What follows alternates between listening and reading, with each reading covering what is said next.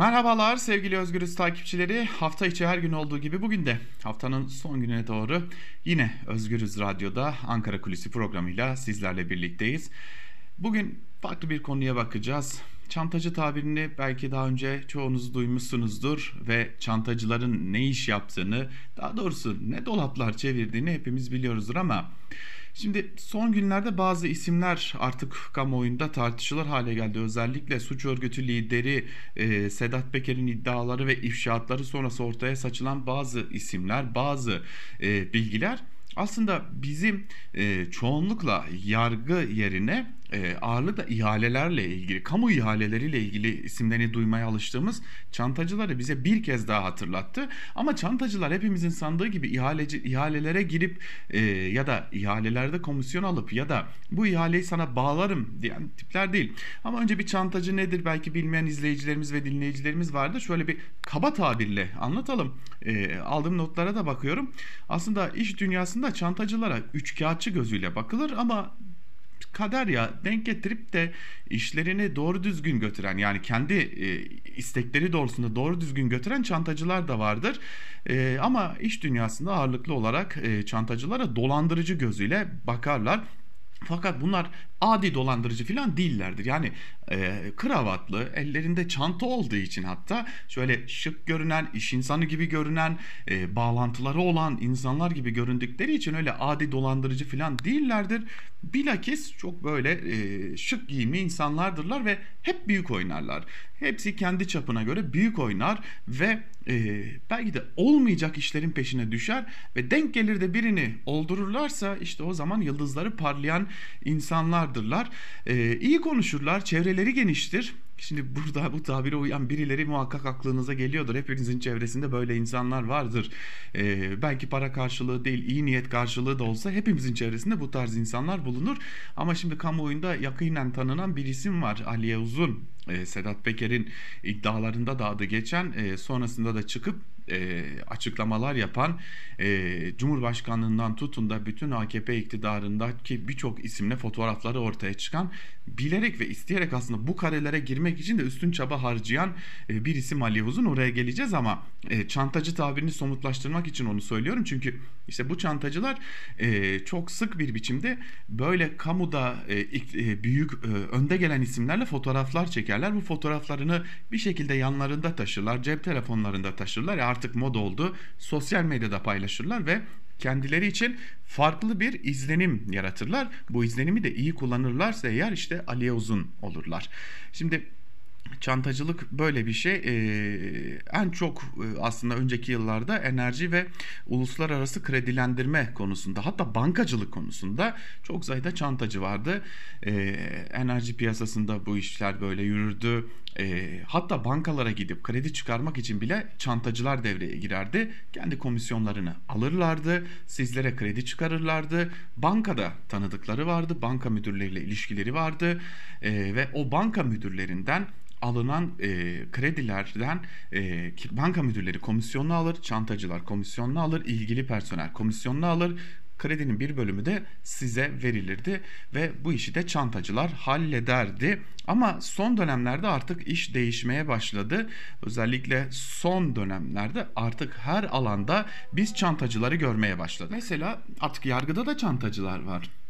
İlla ki bir hakimi, bir savcıyı, e, bir e, adliye görevlisini tanımaları da gerekmiyor. Bir biçimde e, ilişki kuruyorlar ya da bir biçimde fotoğraf çektiriyorlar o isimlerle ve gidin bakın adliyelerin önünde çocukları tutuklu olan anne ve babaları, kardeşleri nasıl dolandırmak için çabalar harcıyorlar. İşte böylesi isimler var ama son dönemde ortaya çıkan özellikle adına FETÖ borsası dediğimiz e, yine Aliye Uzun gibi isimler bunlar konunun başka bir boyutu. Elbette ki bu isimler de komisyonlarını alıyorlar ama bu komisyon bazen parayla ilgili oluyor bazense mevkiyle, makamla, korumayla, güçle ilgili oluyor. İşte Aliye Uzun da böyle bir isimdi. Şimdi Aliye Uzun aslında bir aracı sadece e, hem Zindaşlı tarafından kullanılan bir aracı hem e, Burhan Kuzu'nun e, yanında olan yakı, yakınen tanıdığı Burhan Kuzu ile de yakın ilişkileri olan bir isim ve e, bir ihtimal e, artık aslında netleşmiş durumda bu ilişkileri de koordine eden bir isim. Oysa Aliye Uzun'un e, hikayesine baktığımızda çok hızlı bir yükseliş söz konusu. İşte neden çantacıları anlattığımızı da burada belirtmiş olalım. Aliye Uzun da e, dizilerde küçük roller alan, küçük çaplı işler yapan bir isimken bir biçimde iktidara yakın çevrelerle ilişkilenmeye başlıyor. Hemen ardından fotoğraflar çekiliyor.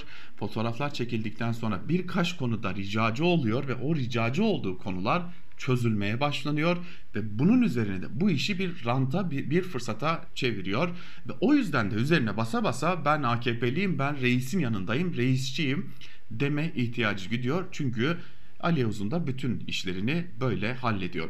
Peki Zindaşlı konusuyla bağlantısını aslında Zindaşlı'nın hem e, cezaevinden çıkarılmasında hem özgürlüğüne kavuşmasında hem de bu ülkeden çekip gitmesinde rolü olduğu belirtilen bir isim Aliye Uzun. Aliye Uzun da işte tam da bu noktada kilit rollerden biri zaten kendisi de itiraf ediyor ve diyor ki ben Burhan Kuzu'yu ve Zindaşlı'yı tanıştırdım. Ama Zindaşlı'nın e, konusu bambaşka bir konu. Zira Zindaşlı olayı sadece ama sadece bir uyuşturucu baronunun ortaya para koyarak bu ülkeden gitmesiyle ilgili bir durum değil. Burada uluslararası istihbarat örgütlerinin de önemli rol oynadığını, özellikle İran istihbaratının önemli rol oynadığını görmek gerekiyor.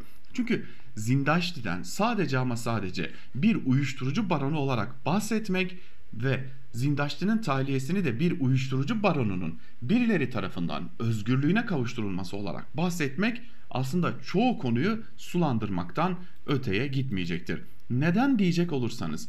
Çünkü Zindaşti aynı zamanda İran istihbaratına çalışan önemli bir isim hatta İran istihbaratı adına suikastler düzenleyen İranlı muhalifleri Avrupa'dan getirip burada Türkiye'de Van'dan İran'a teslim eden ve İran'da yargılanmalarına hatta idamlarına neden olan bir isim. Öyle ki mesela bir örneği vermek istiyorum. Önümde de bu konuya dair bir haber var. O haberi de sizlerle paylaşmış olalım.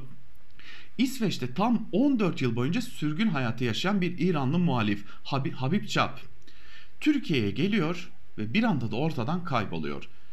Ve MIT emniyet bu konuya ilişkin soruşturma yürütüyor ve Çap'ın bir biçimde ortadan kaybolmasının İran istihbaratına teslim edilmesiyle ilgili olduğunu anlıyor.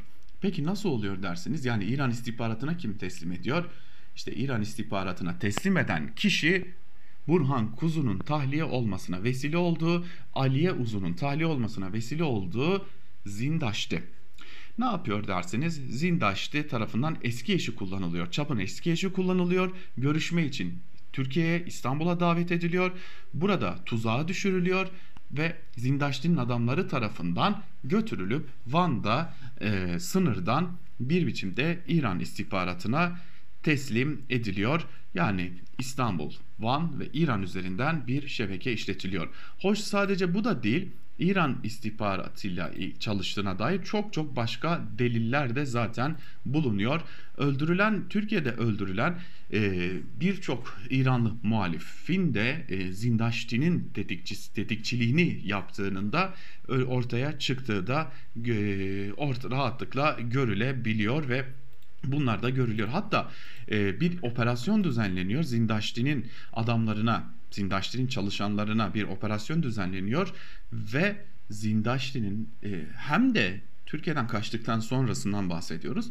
Operasyonda e, Zindaşti'nin adamları yakalanıyor, gözaltına alınıyor ve Zindaşti için, Zindaşti tarafından gelen emirle İran istihbaratı için e, bir suikast hazırlığında oldukları hatta Zindaşti'nin de bu suikasti canlı izlemek için hazırlandığı da belirtiliyor. Düşünün ki iki yıldır firari olarak aranıyor bir isim.